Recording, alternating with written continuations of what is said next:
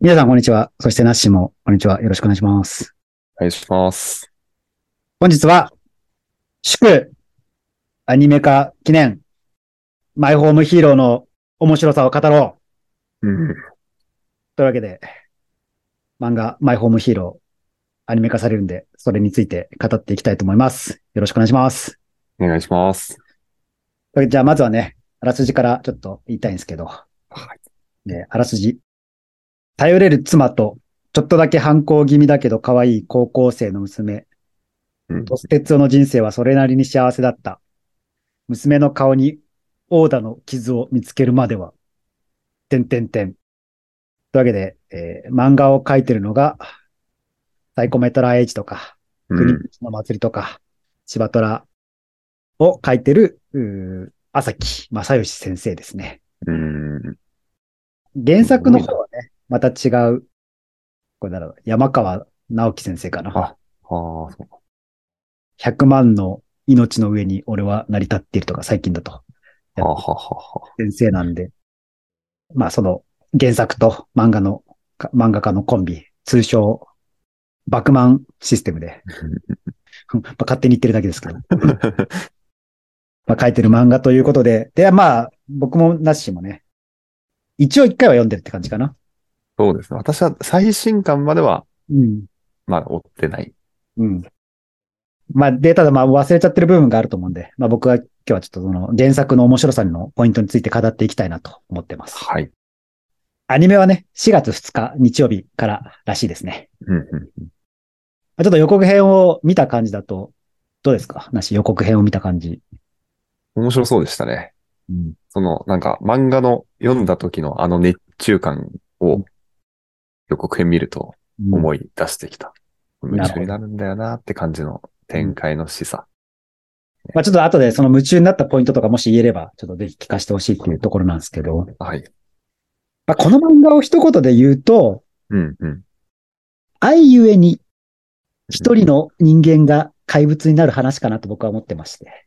うん。うで、アニメはどこまでやるかわかんないですけど、まあ第1部、第2部とあるんですけど、まあ第1部までなのかなともちょっと思ってる感じで、全10話、12話ぐらいで完結するっていうところだと言ったんです。まあ第2部はね、第2部がまあちょっと真骨頂かなって感じなんですけど、まあ今日はちょっとネタバレなしで、あの、ん。う面ん白いポイントを語っていきたいなと思うんですけど、例によって3つ、ちょっとテーマを考えていきたい。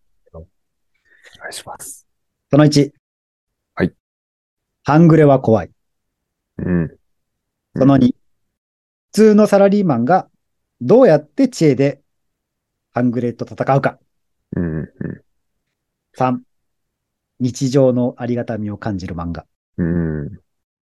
という3本で言ってみたいんですけど、まず1番ね。まあ、半グレは怖いっていうところなんですけど、最近だと、まあ、くしくもこう、半グレというか闇バイト問題みたいなのがあるじゃないですか。はい。ねある日ニュースがね。そうそう、ニュースでね。まあ、要は、あの資産家のところに、まあ、ある日突然、こう、闇バイトで集まった人たちが、ちょっとこう、強盗行為を働いて、まあ、あ、あまつさえ、こう、ちょっと殺人に及んでしまうみたいなこともありますけど。うん。ただまあ、僕らはそれをこう、ニュースで見てるわけなんですけど、じゃあその、実際現場でどんなことが起こったかってわかんないじゃないですか。うん。その一端を垣間見える作品ですね。うん。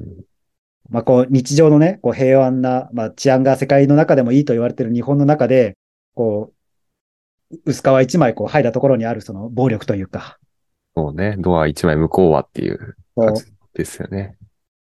でね、この漫画を読むとね、本当に半グレ怖えなって思うんですよ ね。で、いやまあ、な、何が怖いかっていうところなんですけど、うんいろんなポイントはあると思うんですが、まあやっぱりその価値観とか倫理観の違いって一つあると思うんですよ。うん。まあ、普通だったら、普通の倫理観あったのは人を傷つけたら、なんか申し訳ないなとか、嫌だなとかってあったりすると思うんですけど、やっぱそういう価値観が、こう抜けてる人たちをこう目の前にしたときに、こうどう対峙していくかっていうのは、もう考えただけでも怖いじゃないですか。うん。だし、この漫画のさらにすごいところは、その詳細があまりにもリアルなんですよね。ディティールの部分。ディティールの部分ね。よくその、神は細部に宿るなんて言ったりしますけども、そうですよね。まあ、具体的に言うとね、こうなんか、鍵を開けるときに使う、こう、サムター回しみたいな技術がありますけど、 うん うんなんか、それがあのモ、モザイクとともに紹介されたりとかね。あとはじゃあ、ひ人を殺しちゃいましたってなった時に、それをどうやってまあ透明にするというか、うんう目の前から消すかみたいな、その、あまりにも詳細な手法、ん。うん。そこまでやるみたいなね、こう。だその詳細がゆえに、すごいリアリティがそこからまざまざと来るし、いわゆる暴力行為もなんか、あ、こうやって人を制御するんだとか、こうやって人の身動きを取れなくするんだみたいな、とか、こうやってなんか脅すんだみたいなところのこう細部が描かれることによって、いや、マジ半グレ怖えな、みたいな。っていうところですね。ありましたよね。なんか、半グレの文、文化、伝統というか、文化というか、その積み重ねられた技術みたいな、うん、。そういうう凄みがうん。ありますよね。取材をしっかりされてるんですかね、ああいうのだからその、まあ何が怖いって、その世の中にいろんな怖いジャンルってあるじゃないですか。うん。あのホホラーとか、ゾンビとか、いろいろありますけど、もうやっぱ、やっぱ人間ですよ。 やっぱ人間が怖いんですよ。もうゴゴーストはいいですよ、影響を及ぼさないから。 そうやっぱリリアルにいる人間が一番怖いんですよ。だって可能性があるから。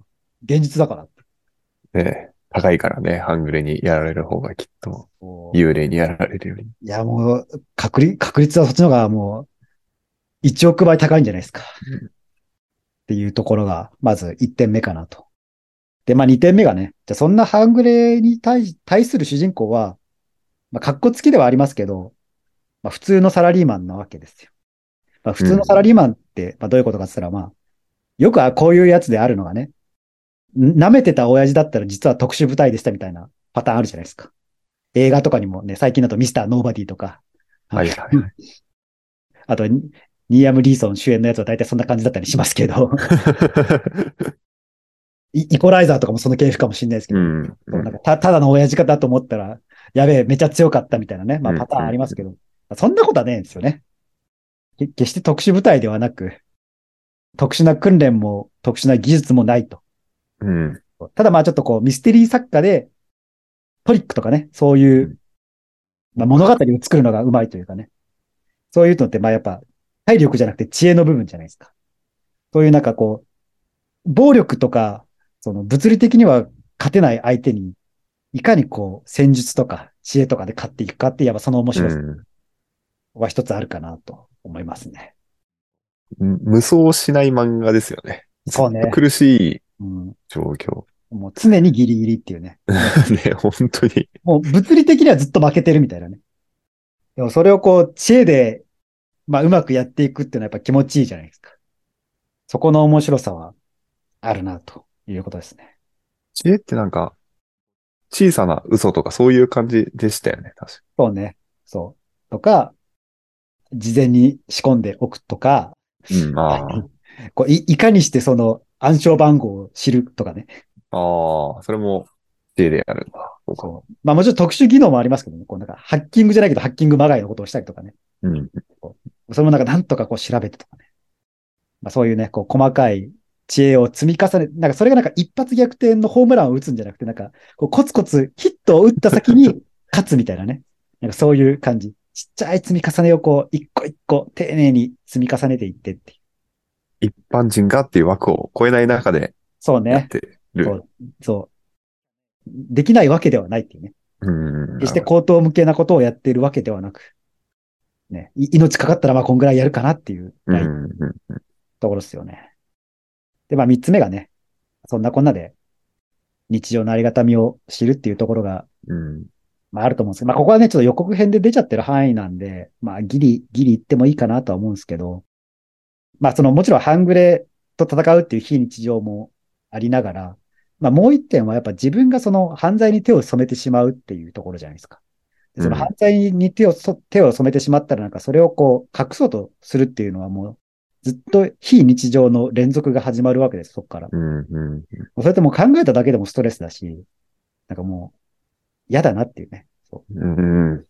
だからまあ今現在もね、あの世の中にはその犯罪を犯して逃げ回ってる人たちって、まあかなりの数いると思うんですけど、そうだね。確かに。もうその人たちってこうずっと怯えながら生きていかなきゃいけないわけじゃないですか。こう周りの人見てもなんか、もしかしたらこう、ま、俺のこと疑ってるやついないかなとか、うん。警察のやつじゃないかなとか、ニュースとか見てもなんかこう、少しでもこう自分に関わりそうな情報があったらもうドキドキしながら見なきゃいけないっていう、ずっとこう緊張状態が続くわけですよ。うん。って考えると、いかにこの平々ボンボンとした日常が尊いものかっていうね。ってことをね、ね読みながらその、あ、俺の日常はなんて平穏無事で幸せなんだい思う作品ですよね。そうですね。本当に、最初の数話からもう、一生後戻りできない道を行くっていう感じそうの。ね。もう、単行本一巻のね、まあ割と早い段階でそういう事態が始まってしまうんでね。おい一気に来たな、みたいな感じのね。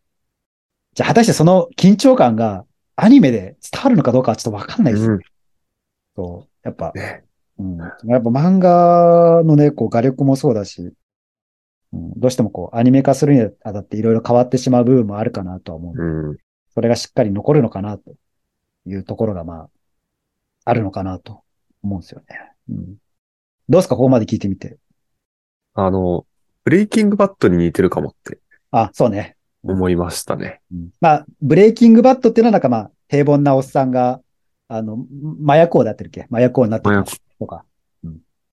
そう。あのこれですドよラそマれが好きだったら多分結構似た部分は、あの感じを、あの辛い、息詰まる感じ。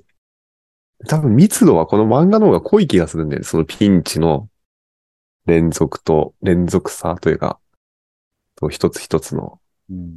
まあ、ブレイキングバットもね、ワンシーンワンシーンやばいやばいっていう感じだけまあ、ちなみにだから日本にもね、あのブレイキングバットみたいなね、漫画が2つほどあるんですよ。ど。おうほうほうほううん。なんか一個はなんかタイ、タイマ王っていうね、タイ、タイマー。知らない、 知らないです。で、なんかもう、平凡な、なんかあの、花屋のお兄さんが大魔王になっていく話なんですよ。へえ、読みたいですね。いいですね。面白いですよ。多分、多分まあ、例によって最近はね、最初の数話は公開されてるかなと思うんで。で、もう一個が、ちょっとねこれね、サイトで紹介したことがあるんで、うんうん。探せば出てくるはずなんですが、ちょっとバッと出てこない。出てこないだ。まあ、いっか。まあ、もう一個はちょっとあの、今パッと出てこないんで、動画説明欄にでも入れておきます。で、まあ、ここまでがおそらくアニメ化されるところだと思うんですけど、うんまあ、うんぜひこれを聞いてる人は、まあ、原作の漫画ね、なんか今調べたら多分アニメ化記念だと思うんですけど、なんか170話ぐらいまで無料公開されてるんですよね。おー、すごい。もうまあ、170話、何巻ぐらいですか ?170 話。まあ、 10い一巻が、どこら辺だろうちょっと、ちょっと、ちょっと読んでみるわ。あ、でもほぼ全部だわ。うおーほぼ最新巻だ。ほほぼ最新巻まで。あ、まあでもちょっとなんか登録が必要か。登録すればまあ見れますよ、みたいな感じかな。最初の数話はいけるっぽいんで、まあちょっと最初の数話だけでもね、まあ見てもらいたいかなっていうところなんすけど、なんすけど、うんうんうん。まあね、これちょっと最初説明したときにこれどういう漫画かってこう一言で言うとって話したじゃないですか。うん うんうん。ね、あいうえ一人の男が怪物になる話っていうところで、まあ今、そうブでレイすキねンそうグだねバットもちょっとね、出てきましたけど、まあ要は、そういう話なんですよ。皆まで言わないですけど、そういう 話。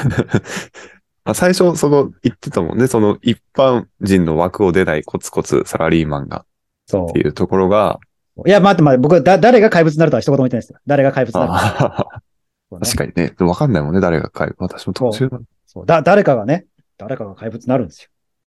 で、っていう、まあなんか、対半グレの話が6巻の半ばぐらいまでなんですはあ、はあはあはあ、じゃあ今、第何巻まで出てるかっていうと、今ね、19巻まで出てます。もう、3分の1なんだ、じゃあまだ。その、確かに。 6巻って。 確かに。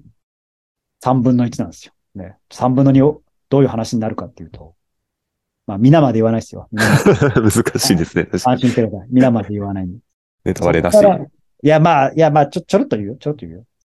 そこからね。まあ、そっから、どうなるかっていうと、うんまあ、まあ、半グレの話も、まあ、続くっちゃ続くんですけど、まあ、そっからちょっと怒涛の展開で、これもだからやっぱ最近のニュースとこう、図らずもマッチしてしまうのがこの漫画の恐ろしいところだなと思うんですけど、うん。宗教絡みになってくるんですよね。おー。宗な教るほど絡みね。そう。ね。最近ね、まあ、どこと、どことは言わないですけど、なんか、ね、 あの、うん、うん、そうね。あはい最近もいろいろこう宗教絡みのこう、きな臭い事件がここ1年ぐらいでこう起こったじゃないですか。うんうん。まあ、ちょっとそっち系の話になっていくというか。で、それがそれでまたとんでもなく面白いというか。うん。でそこもなんか、細部の書き込みがすごいなっていう。ななるほどね。身近にある異文化みたいな、そういううん。ところで同じものとして着目目されてるのかね。で、やっぱりその、なんだろう、まあ、よく、こういうのでよく描かれるのが、やっぱ小さいコミュニティがちょっと描かれたりすると思うんですけど、なんかこう、うんう特特ん殊、特殊というと、本人たちは特殊だとは思ってないんですけど、やっぱこう、同じ思想とか同じ考えの人たちが集まる、まあ、集落みたいなのが日本には実際あるとは思うんですけど、まあ、そういうのが描かれてて、そううわそこもリアルだなっていうところで、うーん。まあ僕の好きな漫画にあの、五十嵐美京先生の愛っていう漫画があるんですよ。ちなみに五十嵐美京先生はまあ有名なところで言うと、あの、ボノボノを書いた先生ですね。ボノボノっていう漫画をね、書いた話があって、はいはいはい。え、知らないな。はい。五十嵐美京先生のね、愛っていう作品が、そう、とんでもない作品があるんですよ。カタカナで。はい。カタカナで。まあ、あの、アルファベットの愛、A- ABCD の愛を書いて、ああ。愛と読む感じなんですけど、これ全3巻なんですけど、この表紙から何の情報もないと思うんですよ。 で、そうあの、く、黒塗りのね、黒塗りっていうかなんかもうた単色、単色になんか一言、愛、五十嵐美よってあると思うんですけど、この漫画を一言で言うとね、漫画の中に神様を見る作品ですね。おー。これはとんでもない作品なんですよ。これはこれでとんでもない作品なんですよ。ええ読んでみたいですね。ちょっとじゃあこれ読む前に一回プレゼンさせて、 これ。これプレゼンさせた後でちょっと一回読んで感想編撮りたいぐらいに。ああ、い いね。これやりましょうよ。こうぜひ、これぜが ひ。そう、これがね、恐ろしい作品なんですよ。あまりにも恐ろしい作品なのに、あまりにも知られなさすぎてるんですよ。し、一般受けを全くしない作品だと思う。あ、でもちょっとすごい熱いレビュアーが、熱いレビュアーの方のちょっとタイトルだけ言うと、作者の最高傑作。ただし、安易にお勧めはできない。うん。同じ趣旨ですね、本当に。で何かおすすめできない決定的な理由があるんでしょうね。で、ちょっと一言でまとめてくれてるセリフを言うと、愛は一人の男が神様の存在を求め続ける一生を描いた漫画になります。うん。そうね。まあ確かに僕が弱いちょっと作品群として、誰かの一生を描く作品僕弱いんですよね。うん。若かりし頃からまで、死ぬ瞬間近くまでというかね、そういう作品を描いたやつはちょっとまあ、弱いんですけど、なんかね、もう、わ、わけわかんない漫画なんです。いや、わけはわかるんですけど、わけはわかった上でわけわかんないんですよね。ええ読んでみたいですね。レビュー、レビュー熱すごいですね、アマゾンレ。ビュー皆ねさん。 すごいね。そうね、ちょっと、黒いね。 黒いね、か 書き込み量が。で、まあ、それゆえに多分賛否両論起こる漫画だとも思うんですけどね。あ、ありますね。星1も。そう。絵が苦手、気持ち悪いっていう、そういう感じのいや趣そう旨の。そうそういなう、るそほういどう作品なんですよ。そういう作品なんですよ。そうでもこれね、もっと評価されてもいい作品だと思う。うん。ただね、恐ろしく長いんですよね、そして。え、でも3巻。いや、1個がめちゃ分厚い1巻なんですよ。あ、そうなんですね。そう、もう1巻読むだけで、なんかその日の体力使い切るぐらい。あ、なんかとんでもないものを読んでしまったな、みたいな。で、まあ、こここでもね、まあ、とあるこう、い一定の思想を持った人たちのこう集落みたいなのが描かれたり、うんうんまあ、それってちょっとこうね、あの、か神に近い何かだったりするわけじゃないですか。うんうん。おすすめポイントとしてはね、これを読むと、神とは何かがわかるというかね。十十分もうここでプレゼンしちゃってる感はありますけど、まあ、そうね。うん、そう。僕あと、この五十嵐美京先生がね、僕のはじ、僕のイメージだとあの、エロ本っていう認識だったんで。 へえ。なんかあの、よ4コマ漫画でなんか、とにかく下ネタの4コマ漫画を書くみたいな、こういわゆるこうなんか男男性の週刊誌みたいなのある。なんかそこに入りそうな4コマばっか書いてるな、みたいな感じえの。え、そんな感じなんですね。私もボノボノの、僕の中のあの下ネタの知識はもう五十嵐美京先生から仕入れられてるからもう過言ではないっていうね。もう知らない単語ももう、もうページめくるためになんか知らない、うん多分エロい単語なんだろうな、みたいな。こうこれで学んだ。 そういう、ね。まあそういうやつで、まあちょっと話を戻していくとね。まあそういう、なんか特定のこう宗教の話うんうんになっていいいったりするっていうのがなんか、え、半グレから宗教みたいな、な、な、なうんそうなったみたいなところからの、いや、でもこっちはこっちでまた凄まじい話だなっていうところなんですよね。で、最新刊はどうなってるかっていうと、それうん。もはい一はいはい。旦終わって、多分今もう第3部に入ってるんですよね。はいはい。入りたてぐらいには。入りたてぐらいな感じ。まあ、入っていいい1、2巻経ったかなぐらいの感じですね。っていう、まあちょっとね、あの、まあややこう怖い話ばっかりしてきたと思うんですけど、まあちょっと最後にいい話も一個したいなと思ってて。うんうん うん。これね、この漫画のね、何がいいってね、ヒロインが可愛いし好きなんですよね。かわいいし好き。で、まあ普通ヒロインって言ったら、まあ今回だと、まあ主人公の、まあ、娘とかがヒロインになりそうじゃないですか。はい。違うんですよ。もうヒロインは奥さんですよ。うん。そして MVP も奥さんですよ。なんかね、ちょっと読むとそう、確かにあるよね、その、こいつすごそうだな、みたいな。まあ、強いて言えば、この主人公の何が、まあ、さっきね、普通のサラリーマン、普通のサラリーマンって言ってましたけど、うん何が特殊かといえば、奥さんがすごいっていうね。なるほど。別にまあ、奥さんが特殊能力を持ってるわけでもないんですけど、この胆力がすごいって。うん。ここの人と生きていくっていうその胆力。何三組に一組が離婚すると言われている昨今、うん。こんな胆力を持った女性となるほど。パートナーになれた主人公は非常に幸福な主人公だなと。なるほど。そうまあ、お怒っていることだけ挙げると、大変だなって感じですけど、まあ、その、そのね、あの、パートナーに恵まれたという一点においては、いや、まあ、まあ、まあ、本当に怒ってることだけ挙げると、うん、果たしてそうかなとは、ちょっと、 あの、第1部も第2部も言い続けられるんですけど、あの、まあ、あの、その、人となりだけを見たらね、素晴らしいパートナーの方だなというかなるほど。いや、そこもぜひね、ちょっと、いつもとは違ったヒロイン像というところで見てほしいなっていああ、ほん、そうなんだね。ヒロインは本当奥さんと思ってう。うん。読む。いや、もう完全にそうでしょ。よくあるじゃないですか、その、某女性団体たちが言う、その、漫画、漫画ではこう女性が守られてばっかりみたいなね、 うん。あったりすると思うんですけど、いや、何をおっしゃいますと。全然違うじゃないですか と。しっかり、なんかもう、 女性の社会進出がっていう、しっかり描かれてるじゃないですか、ここに、みたいなね。っていう、まあ、そういう素晴らしい一面もあるかなと。うんうん。まあ、現代にアップデートされた理想の女性像がここにはもしかしたらあるんじゃないかなっていうのが一ああいいつですね。ポイントとしてあるかなと。どうですか読み返す気になりましたいや、なりました。続きが早く読みたい。